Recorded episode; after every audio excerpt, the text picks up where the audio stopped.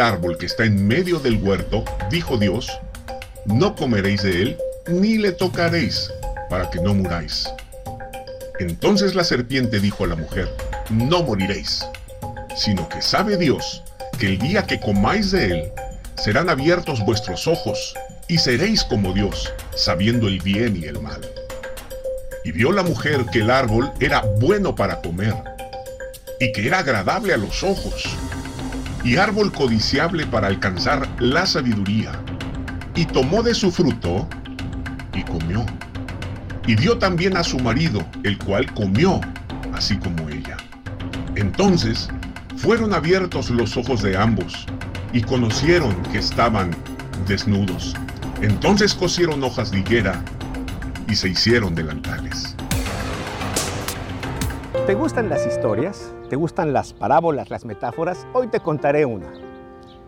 Una zorra hambrienta en busca de comida se encuentra en el tronco, en el hueco que había en el tronco de un árbol, pedazos grandes de carne y de pan era el almuerzo que habían dejado escondido allí unos pastores.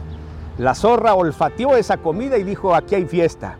Así que como pudo, se metió a ese hueco en, en el tronco y logró entrar. Fiesta para ella.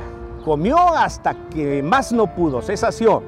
Pero mientras comía, o de tanto Continuará. que comía, se le infló el...